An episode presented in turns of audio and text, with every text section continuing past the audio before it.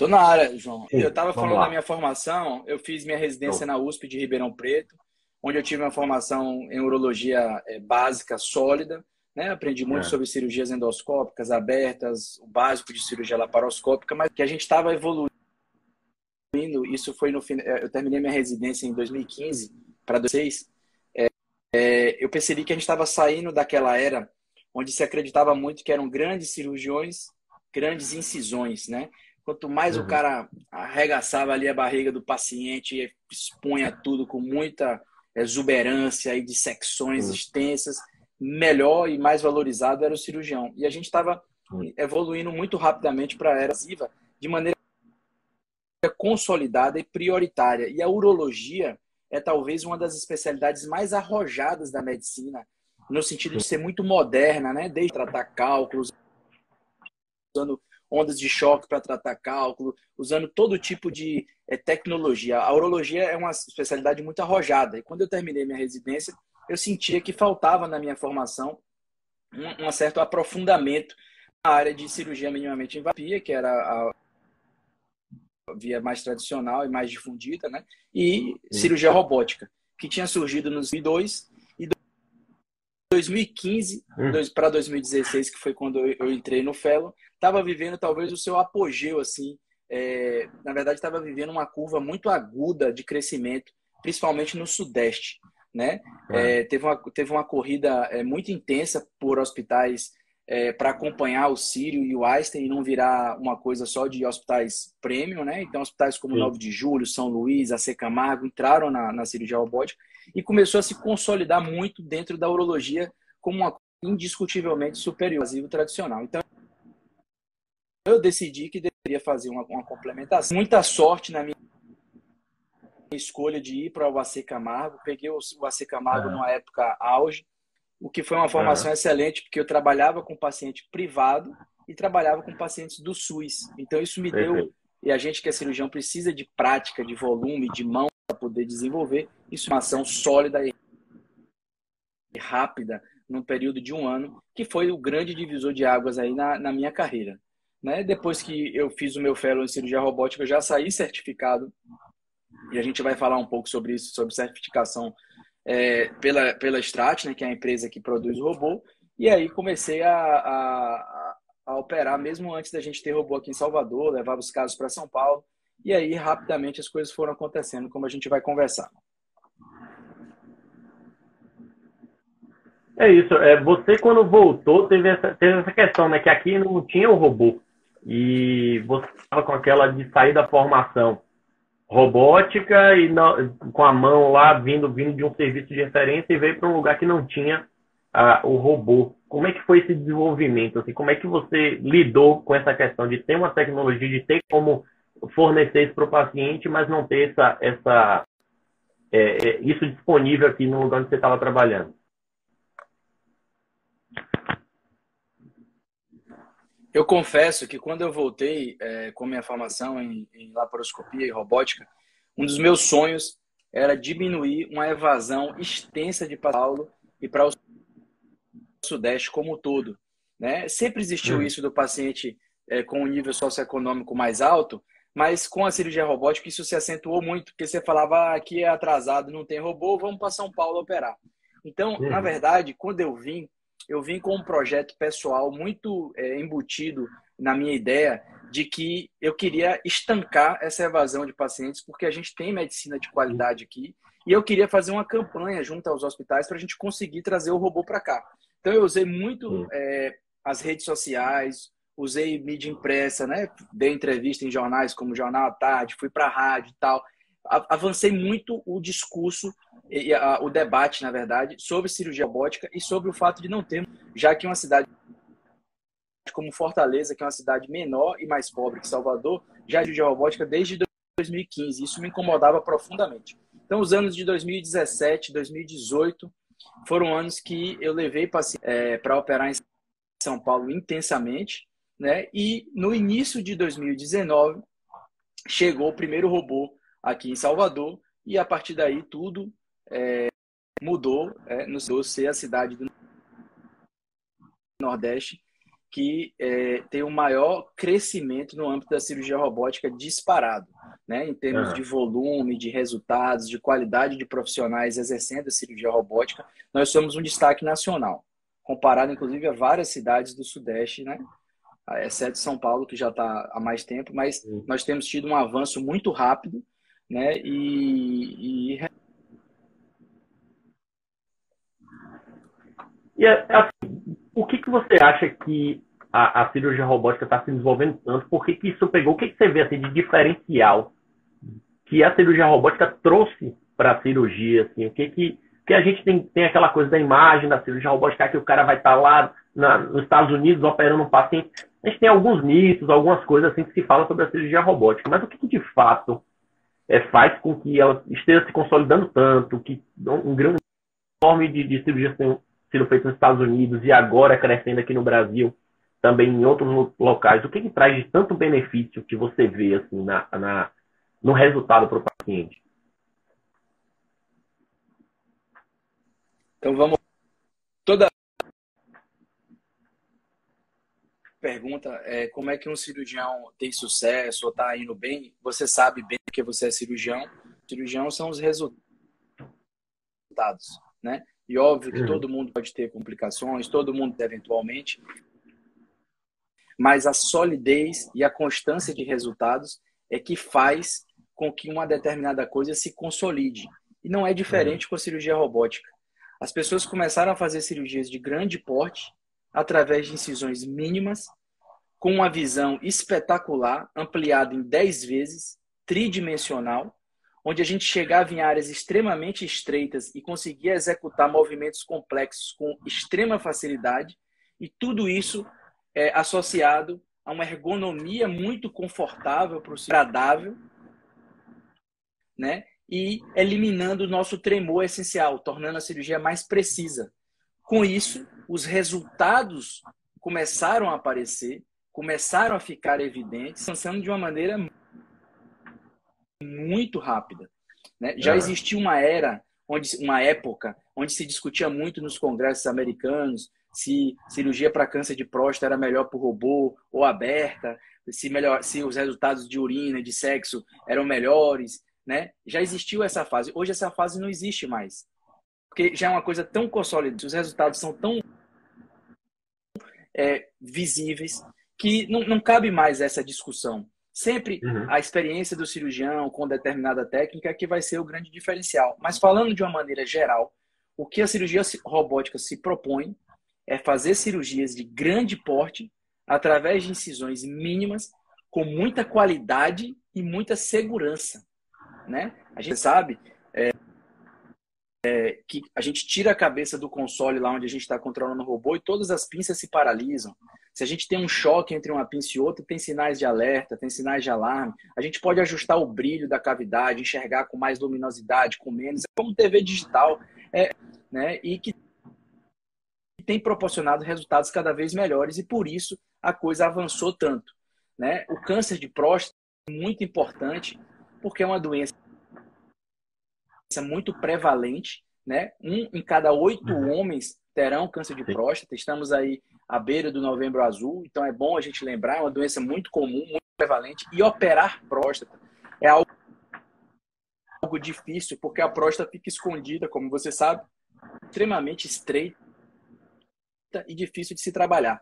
Então o robô chegou para tornar essa cirurgia fácil, né? E um, e um detalhe, é, dois detalhes que a cirurgia robótica. Um é a democratização do aprendizado. Você entra numa cirurgia que tem lá um, um, um fera operando, um famoso, e tem cinco, todo mundo que está ali vê, ouve o cara falando no microfone para todo mundo saber o que é que tá. Mais reprodutível, né? Você vê, assistir, aprender e depois reproduzir. E outra coisa muito legal é o treinamento em realidade virtual. A gente permite que o médico treine na, na realidade virtual sem precisar fazer nenhum mal a nenhum paciente. Né? É muito é, angustiante essa sensação de que para você aprender a operar, você tem que aprender a operar no SUS, pacientes humildes. Tudo bem que é sob supervisão, não tem nada de errado com isso, a gente trabalha assim também. Mas é, se todo mundo pudesse aprender a operar numa realidade virtual com risco zero para os pacientes, seria sensacional. Então, o robô agrega muito também no sentido do treinamento, além de aumentar a vida útil do cirurgião. Enquanto o cirurgião tiver cognição, capacidade de raciocínio, Sim. os resultados da cirurgia robótica serão muito bons. É isso. Aí você já puxou dois assuntos que eu ia perguntar um pouquinho além. Que você falou essa questão da cognição, da longevidade do cirurgião, né? É, quem está pensando em começar a, a, a vida cirúrgica, a gente está falando com alguns estudantes né, de medicina. Nosso foco principal aqui são os estudantes de medicina que querem carreira cirúrgica. Então, é, é, você acha que a robótica é para todos? Digo assim, todo, todo mundo, o cara precisa ter muita habilidade de destreza manual, ou enfim, limitação. É, é, porque sempre é uma pergunta dos estudantes na, na, no início da carreira. Poxa, não tenho destreza manual. Poxa, não aguento ficar em pé muito tempo. Então são perguntas assim que, que meio que limitam o cara na hora de escolher a especialidade cirúrgica. O que que, o que, que você acha do robô para esse cara que está começando agora, que está pensando nisso? O robô é para todo mundo mesmo? Ótima pergunta. Eu gosto de dizer o seguinte: quem é bom, quem é talentoso, seja na cirurgia aberta, laparoscópica, robótica, é, não, não importa a via de acesso, o bom cirurgião, que é cuidadoso, meticuloso, habilidoso, ele vai ser bom em qualquer técnica. Mas o robô seguramente veio para ajudar ainda ruim preguiçoso. É, ele veio para proteger essas pessoas. Se ele pega um cara que treme muito e não tem destreza manual, ele elimina.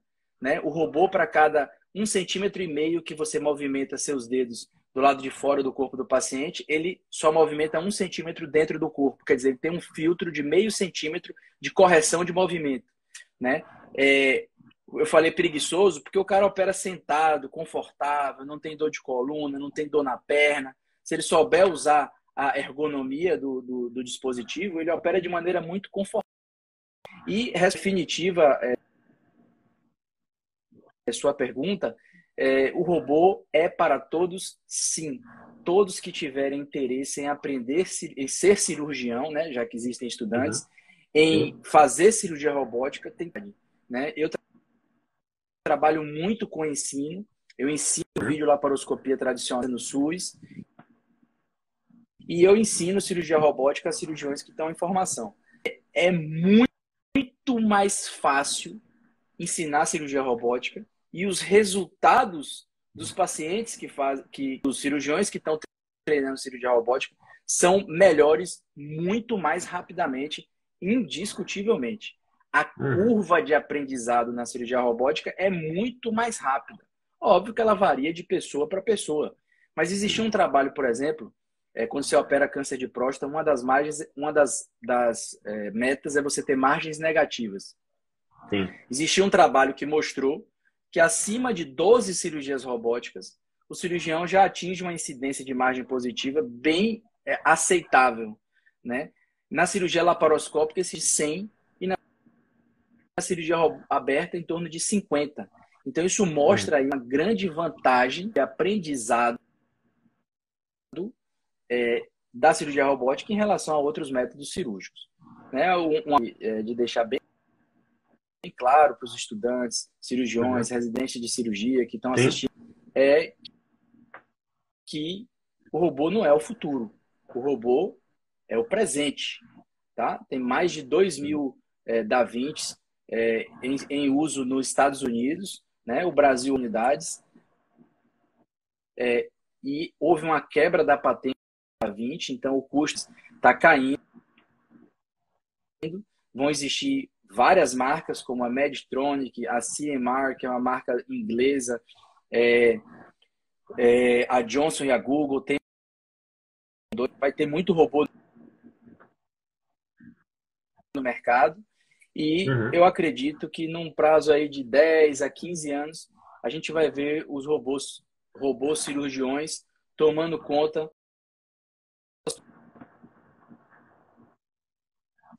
Sim, show de bola. É, explica um pouco como é a, a plataforma, né? como é o robô em si. A gente fala assim, ó, o robô, o robô, é, explica um pouquinho para os estudantes como é que funciona o dispositivo, né? Como é que fica a estruturação da sala, até porque quem não tem experiência na sala do robô não entende muito bem assim como é que, como é, que é o fluxo, como é que funcionam as coisas. Explica um pouco como é que isso funciona.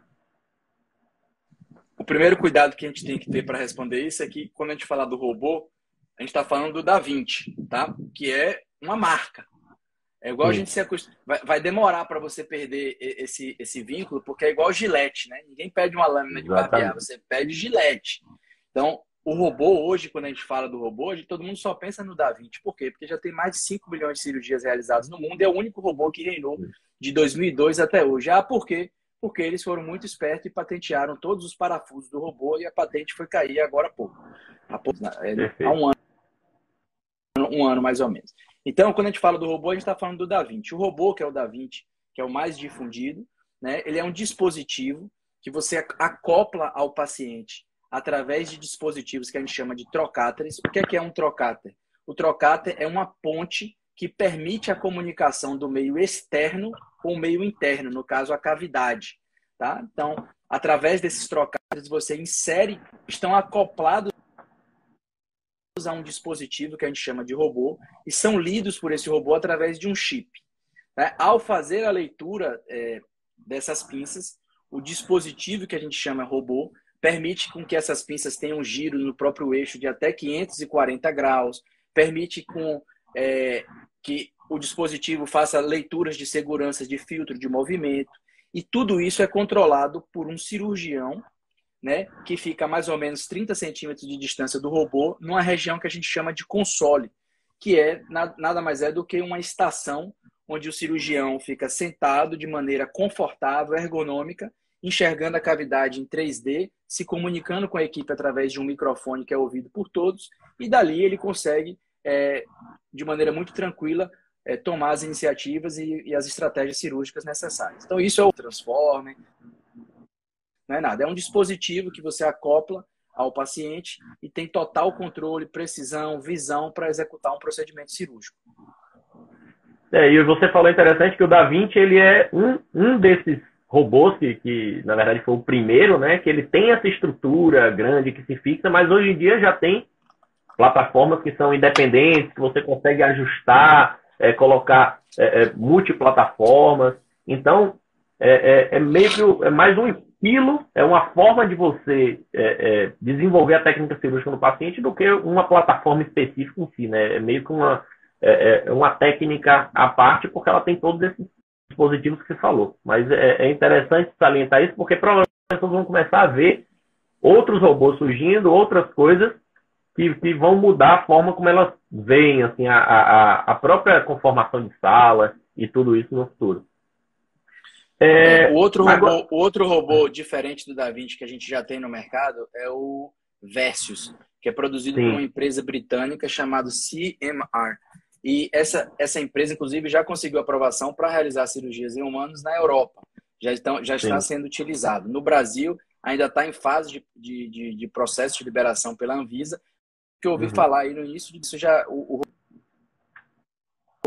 comercializado, certo? O, o Versus já deve estar sendo comercializado. O Versus, qual era a proposta dele? A proposta do Versus é ser mais barato do que o da Vinci, tentando proporcionar o mesmo nível de tecnologia.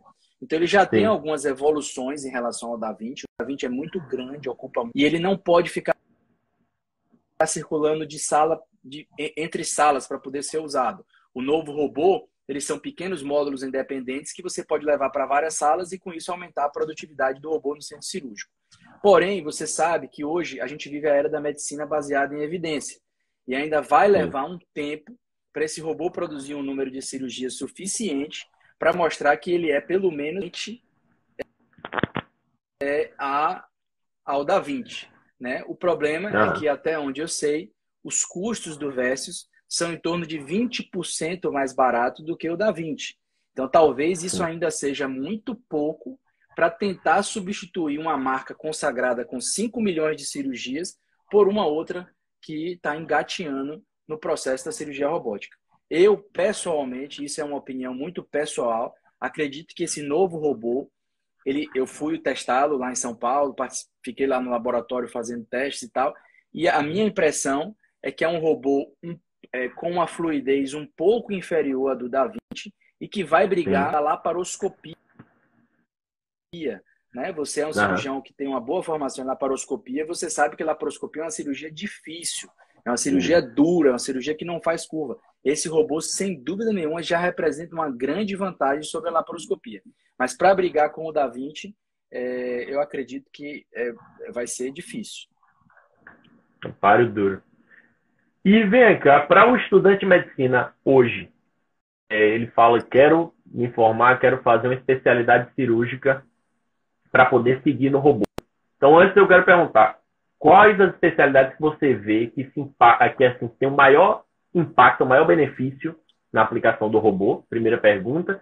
E segundo, explica um pouco como é que esse cara chega a ser um cirurgião robótico. Qual é o, o passo que ele tem que fazer, o que, que ele precisa se desenvolver para poder conseguir chegar a ser um cirurgião robótico. Ele faz residência, o que, o que, que precisa ser feito? Então, a primeira coisa é quais são as especialidades onde há maior aplicabilidade e aquelas onde há menor, mas existe aplicabilidade para o robô. Nos Estados Unidos, é diferente do que todo mundo é, em uso da cirurgia robótica, não é a urologia, é a ginecologia. Cirurgias hum. de mioma, endometriose, é, enfim, cirurgias pélvicas ginecológicas. Tem uma adesão muito grande da comunidade médica americana e a ginecologia é o número um no uso da cirurgia robótica nos Estados Unidos, seguido pela urologia. Na América Latina e no Brasil, é, a urologia é disparada a especialidade que mais usa. Qual é a semelhança aí entre a, a uro e a gineco? São as cirurgias pélvicas. É na cirurgia Sim. pélvica que o cirurgião percebe a grande real vantagem em se fazer cirurgia. Cirurgia urológica, ginecológica, são áreas muito fortes que têm essa intenção de fazer que tem uma aplicação muito grande também. E aqui eu mando um abraço para o doutor Ramon Mendes, que é uma referência da gente aí nessa área, é a cirurgia coloretal pacientes com câncer de reto, câncer de intestino. O robô também ajuda muito na execução dos procedimentos cirúrgicos e, e sem dúvida nenhuma, a cirurgia coloretal, coloproctologia, tem muito benefício com o uso do robô. Aparelho digestivo mais alto, né, cirurgias de pâncreas, cirurgias de vesícula, cirurgias de vias biliares, é, existe aplicabilidade da cirurgia robótica, mas no nosso país, especialmente, é, apenas grandes centros fazem essas cirurgias do aparelho digestivo de rotina. Sim. Okay. É, bom, bom, em realidade, a cirurgia torácica é uma especialidade de espaço, pacientes com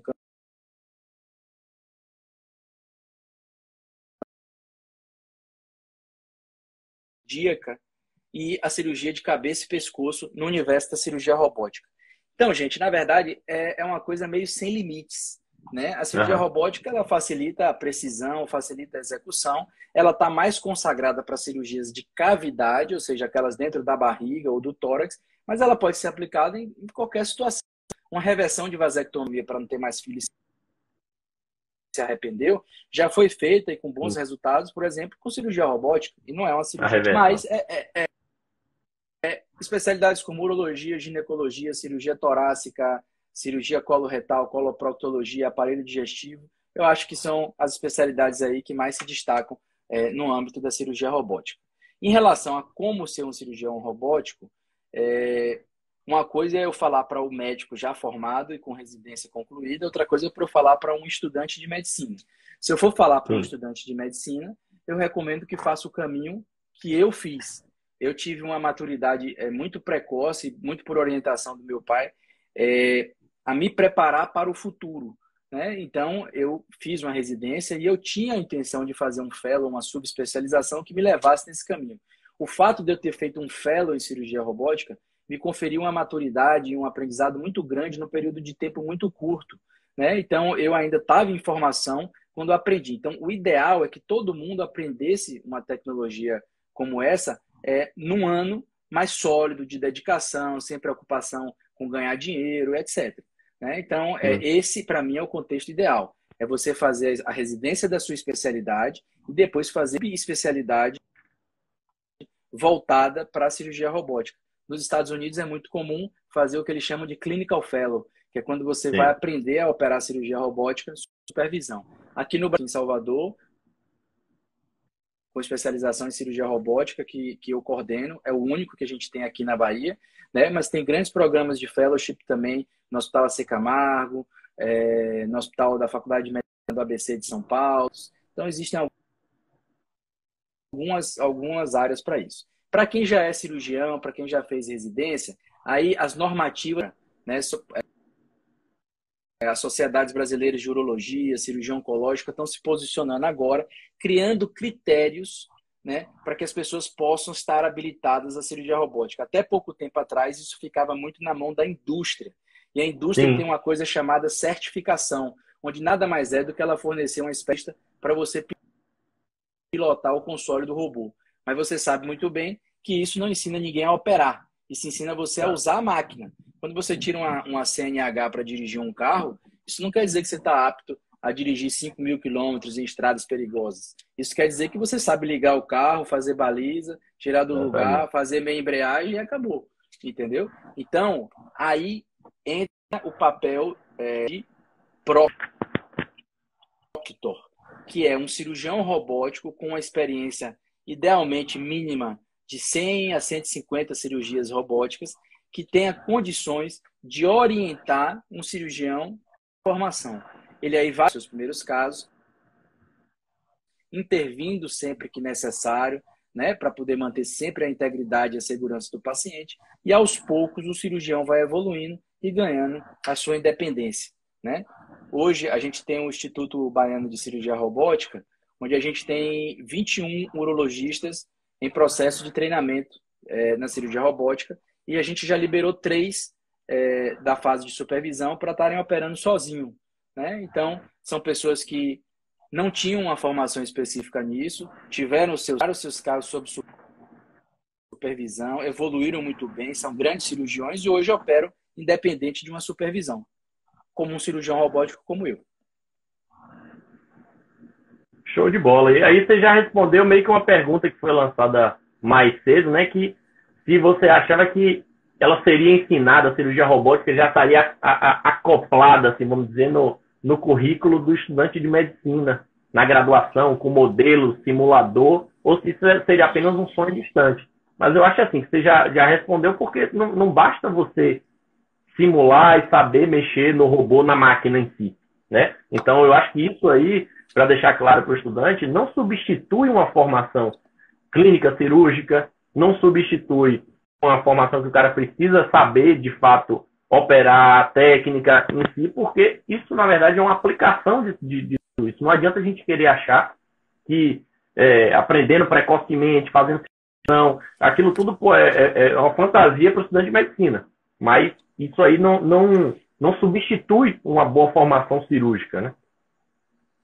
É, é perfeito sua colocação. Eu cheguei a pegar medicina, a gente ficava botando feijãozinho dentro de, de coisa com caixa preta, de laparoscopia uhum. e tal. É, minha opinião sobre isso é o seguinte: virtual para expor o estudante de medicina robótico, de mexer no simulador e tal, uhum. ver como é que é. É muito legal porque isso pode estimular a pessoa. Mas sem dúvida dúvida nenhuma, faculdade de medicina é a época dele aprender o que é que é anatomia, da onde é que nasce a artéria renal, a veia renal, o que é que é a horta, o que é que é a cava, o que é que é o fígado, quais são as relações entre os órgãos. A fase de estudante de medicina ele tem que consolidar conceitos básicos, né? E a habilidade cirúrgica se desenvolve em programas de residência médica e de especialização cirúrgica.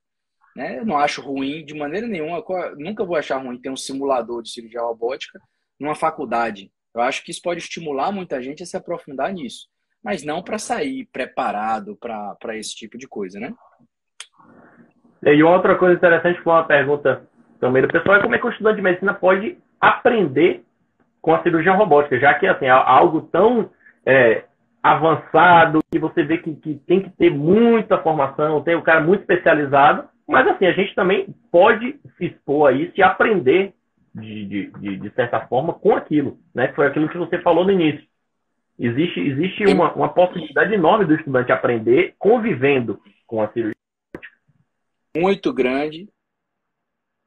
E eu me lembro do, dos meus internatos cirúrgicos, né? eu assistindo cirurgias abertas, onde você fica ali em pé, agindo que está vendo alguma coisa, o preceptor uhum. finge que está mostrando alguma coisa para o estudante de medicina, ele colhe ali duas opções, mas ele não vê nada. Cirurgias Exato. abertas de próstata, por exemplo, só quem enxerga é o cirurgião e olhe lá, o campo é muito fechado, ninguém enxerga nada. Prática. O estudante de medicina que vai ver uma cirurgia, por exemplo, de câncer de rim, ele consegue ver na tela dele, num tumor de rim à direita, a veia cava, o duodeno, o rim, a artéria renal, veia renal, fígado, diafragma, pessoas, ureté, órgãos que ele só vê no livro.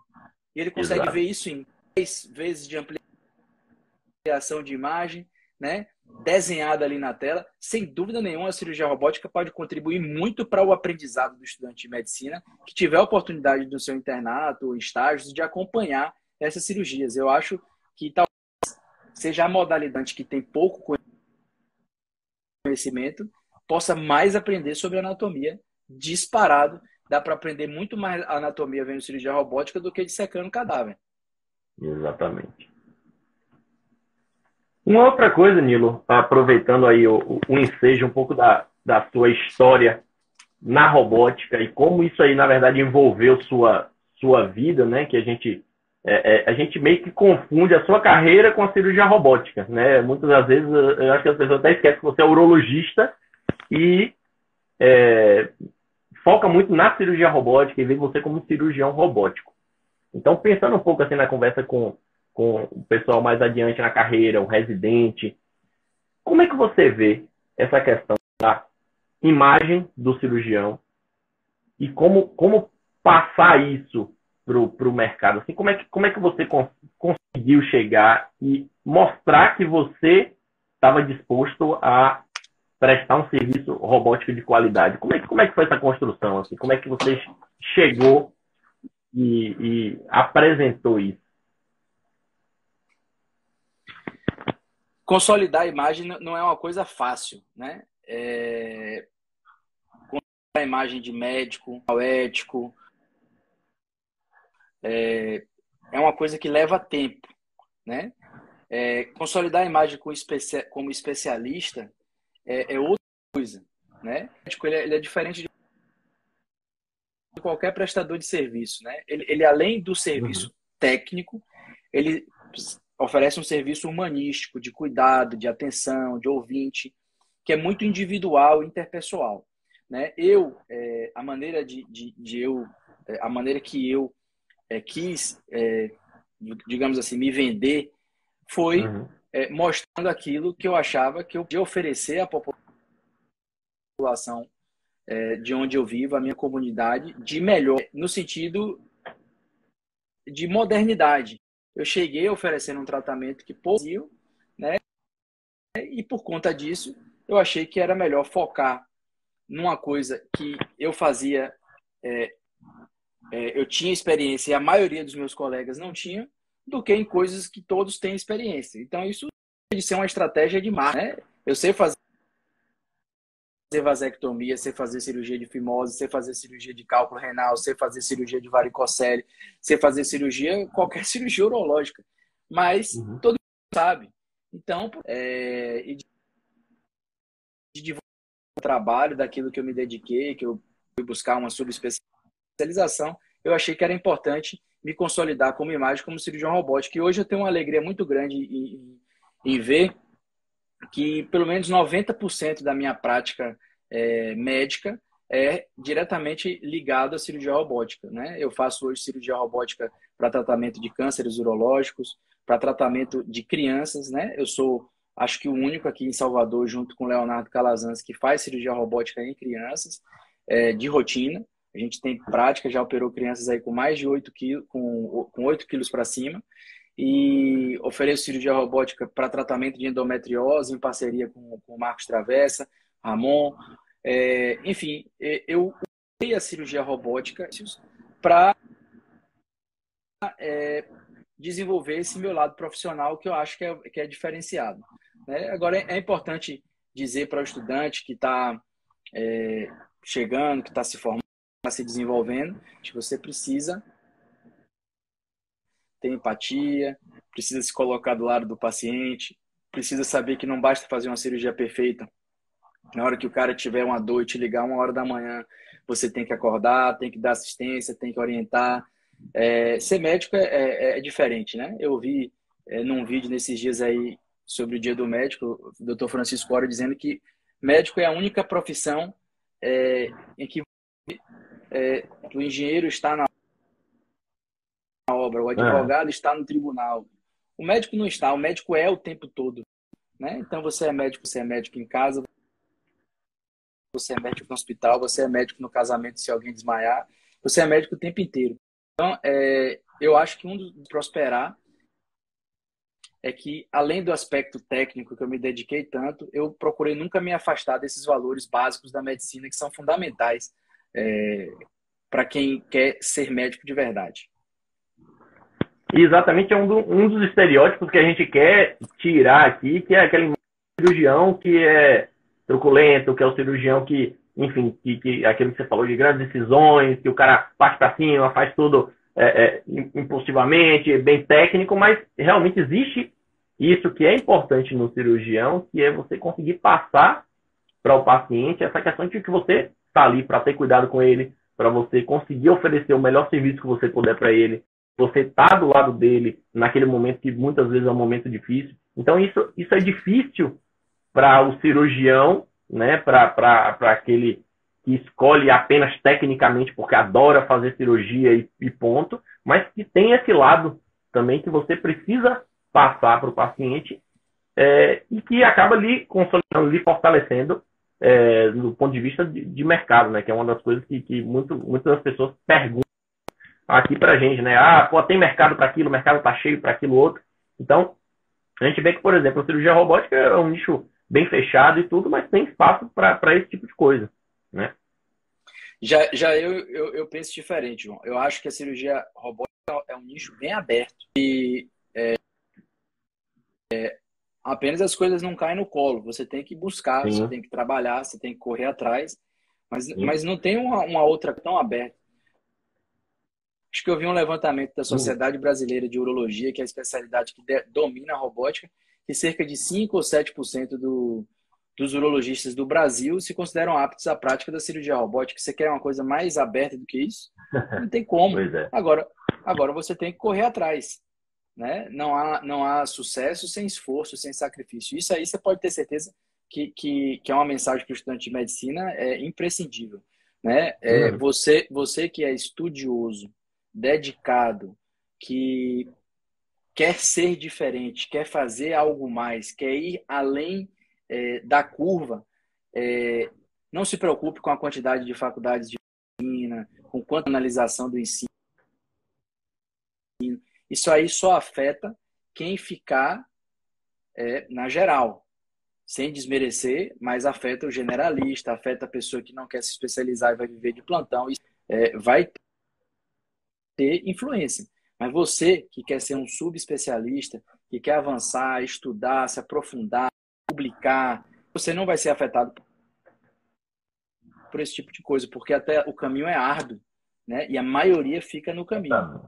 Muito pouca gente tem resiliência para fazer seis anos de formação, além de seis anos da faculdade. Né? Isso aí significa 12 anos de abdicação sem ganhar dinheiro nenhum. Né? E, e, e sem dúvida nenhuma, eu acredito que, que vale a pena. Minha mensagem é que é para o estudante, é que vale a pena, gosta, você tem a paixão. Sem dúvida nenhuma, vale muito a pena. Verdade.